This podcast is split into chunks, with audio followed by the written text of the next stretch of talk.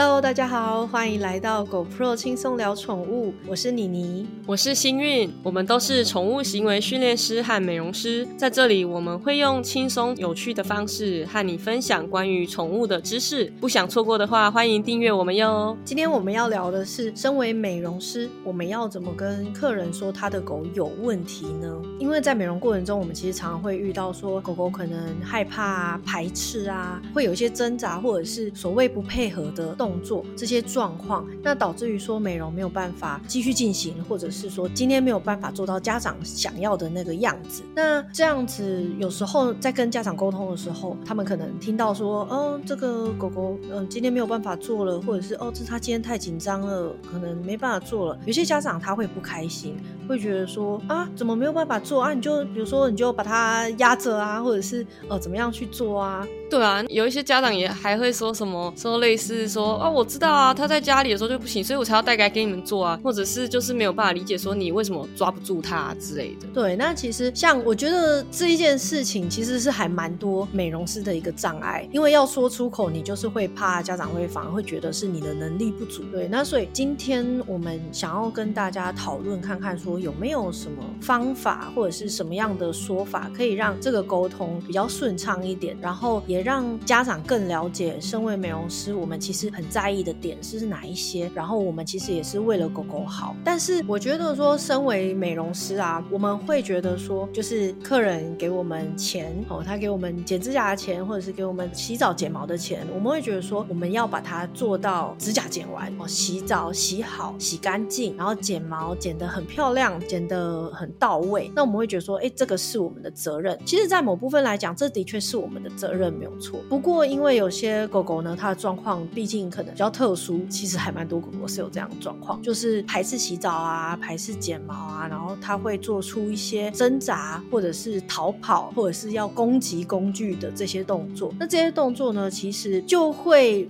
导致于我们没有办法去把这个服务做好，或者是做到完全的到其实宠物美容它是一个服务，我们不是在贩售一个名为剪指甲，或者是名。名为洗澡的这个商品，我们不是说哦，他给我钱，然后我就把这个商品给他，而是我们在对待的是狗狗哦，是一个动物，是一个有感情、有情绪、有感觉的动物。所以说，今天如果说而他的狗狗是有特殊状况的，很胆小、很紧张、很害怕、很激动、有攻击性，好了，那这样的话，我会呃认为说，我们不应该把把它做到好，认为完全是美容师这个责任，因为你想想看哦，美容师其实跟一只狗狗。就是每一个礼拜的相处时间，可能也就是一个小时、两个小时的时间里面。那在这个短短的时间里面，哎，我们要把主人要的这个服务完全做到位的话，那你势必当然就是会让狗狗很崩溃嘛。对啊，而且还不一定每个礼拜都来，哎，其实还蛮多狗狗都是大概两三个礼拜才会来洗一次澡。那其实对于宠物美容师来说的话，更没有机会去建立基础的关系。对啊，所以说其实狗跟美容师的关系常常是很紧张的关系。没错，你想想看，就是根本还来不及好好的培养感情，也没有多余的时间培养感情，就是来了就是洗澡，来了就是剪毛，然后把它身上全部摸了一遍，然后又要对它哦弄梳子啊、冲水啊、吹毛啊等等的这些，可能很容易引起狗狗会不太舒服的这些动作。即便美容师很温柔，但是如果这只狗狗它没有好好的学过接受这些工具，或者是接受这些操作、这些触摸的话，那它就还是。会很容易对于外人去帮他做这些事情，很容易就会有这些排斥、不喜欢的反应出现。对啊，所以总而言之，其实很多时候，当我们美容师想要提供服务的时候，可是很多大部分的狗狗，它可能是在一个没有准备好的状态，或者是说它对于呃工具的这些接受度是蛮低的，那就会导致我们的服务可能没有办法做到很到位这样子。可是呢，当我们呃太直白的把事实讲出来的时候，很多家长可能是没有办法接受，或者是没有办法理解的。对。像是嗯，最常听到的是可能会跟家长说，你的狗很凶，它今天很凶，没有办法做，或者是说它咬我们，然后它一直乱动等等的。那这时候很多家长他第一时间他会觉得他自己被指责了。你不止指责他的狗，你还指责他，他会觉得说，哎，你的意思是说我不会教吗？还是说你是不是就是在说我的狗是一只坏狗？那很多时候在第一时间家长就会有一个反抗心、反抗的一个感受出现啦，因为会觉得自己被指责了。对对，那再加上。他可能本来想要把他身体剪短，然后头剪圆圆远了，结果没有剪到那样子的感觉的时候，他也会对于这个结果也会有一些挫败或者是觉得失望的感受。对，因为我觉得这当然也一方面是因为一直以来在很多宠物美容，我们这个宠物美容界，美容师就会把剪漂亮的这个责任会觉得是放在第一位。但是现在渐渐的，就是说我们可以再把狗狗的情绪，或者是它的行为，或者是它能够接受的程度，我们可以把它放在比漂亮更前面的位置，会对狗狗比较好。那我们也希望是可以教导家长有这样的观念的。所以其实就美容师就不用害怕说，哎，如果这只狗狗它真的有比较激动或者是比较反抗的这些动作的话，其实是建议暂停，是对狗狗比较好的。好，所以在跟家长沟通的时候啊，其实我们可以以安全原则为一个最主要的切入点。比如说，当剪脸的时候啊，狗狗会乱动，不喜欢被抓的话，那你就可以讲说，哦，因为我们在剪脸的过程中，就是那个狗狗会动来动去的，那我们怕不小心剪到耳朵或者舌头之类的，所以我们就可能就没有剪得那么漂亮，就这样讲。那不要讲说，哦，因为它一直乱动，所以头没有办法剪漂亮。然后再来就是说，不要说狗凶啊，或者是贴任何负面的标签，因为这样子可能会让家长的心里不舒服。对，像是还蛮常见的剪指甲的时候，如果狗狗一直很害怕，啊或者是就是一直抽哦，或者是一直抖等等的这些很很多的在美容中会发生的危险或发生的意外，很多时候就是因为为了要强迫做。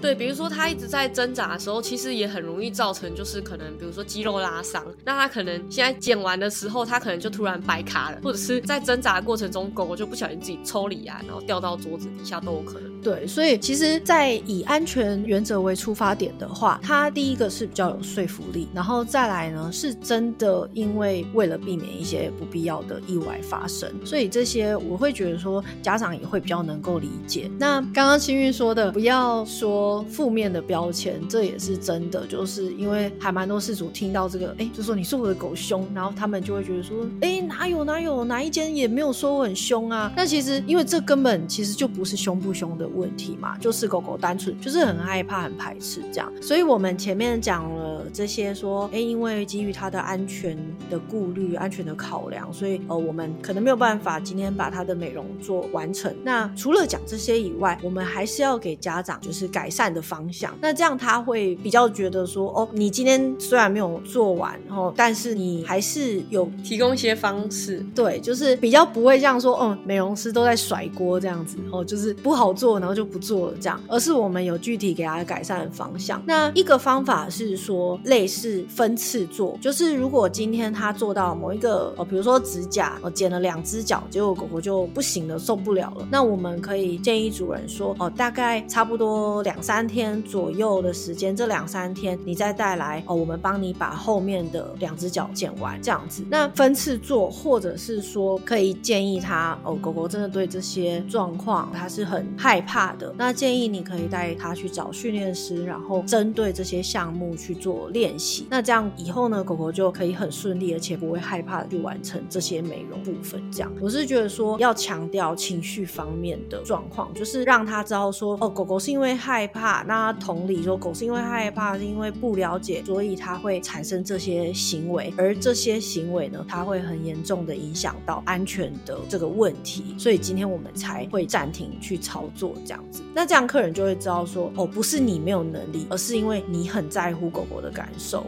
好，那像我们如果遇到像刚刚呃举例的那些情况啊，比如说剪头的时候会一直乱动啊，或者是剪指甲、剪脚的时候会一直抽手之类的，像遇到这种情况，我们通常就会赶快架手机，或者是请第二个人帮忙录影一下。录这个影的时候是用在说，像我们当我们在跟家长沟通的时候啊，如果家长有一种眉头一皱，好像不太理解是什么情况的时候，我们就可以把影片拿出来让他看一下。让他知道说有画面，知道说，哎，他的狗狗是在美容过程中有出现了这样的情况，这样的反应。那这样子的话，就会让他可以比较有画面的理解到是有安全上的疑虑。对，因为还蛮多家长他其实在家里面并不会帮狗狗做这些事情，我不会帮他剪毛啊，或者是不会帮他剪指甲，啊，不会帮他梳毛，所以他们并没有看过，并不知道说，哎，他的狗狗在美容院会出现这些行为。那所以有画面是可以让他们比较能够理解这样子。也相信啊，就是让他们也可以相信美容师说的话。那当然，在给他们看影片的时候，也是要跟他们说哦，你看他，我碰他的脚哦，那他就尖叫了；我碰他的脚，他就抽了一下，这是因为他不习惯被碰这边，或是他会害怕被碰这边，也是一样以情绪面为主哦，去讲他的情绪面，不要讲说哦，你看他就是这样很激动很凶，想要咬我们，你看他这样想咬我们，不要尽量不要去讲这个部分，因为从这个部分就如同我们前面讲的，会容易让家长心你会有一种不舒服的感觉。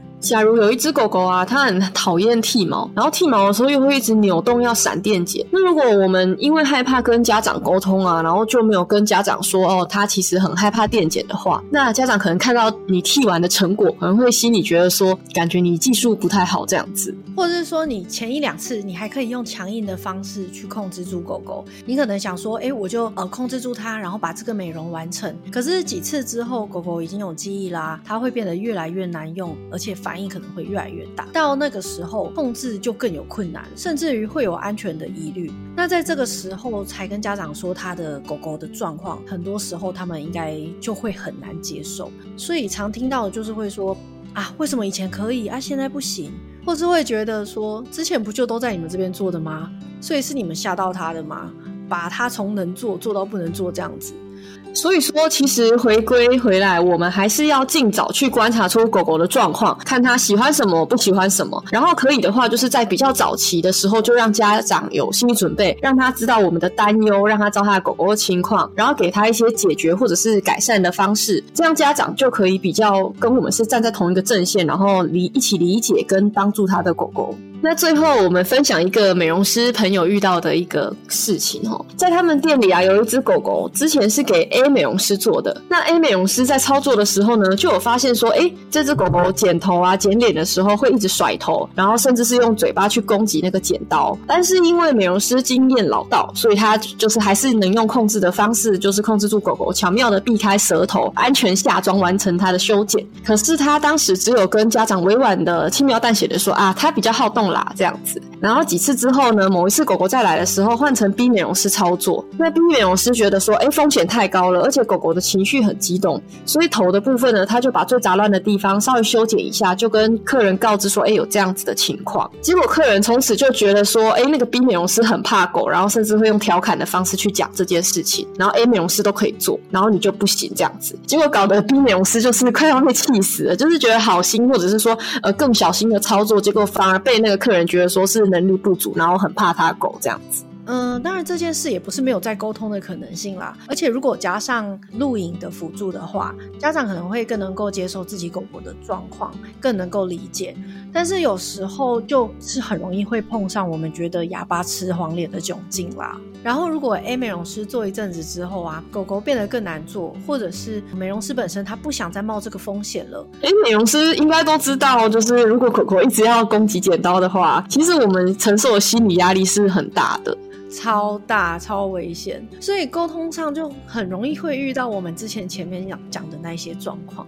好，那我们今天就先讲到这边，以后会再跟大家聊聊关于宠物美容的话题。如果你对于今天的内容还有其他的疑问，或是想要回馈给我们你的亲身经验或是心得，都欢迎在下面留言跟我们互动哦。记得帮我们节目五星好评留言哦，在资讯栏可以找到我们的 IG、FB、YouTube。那我们就下次见。拜拜。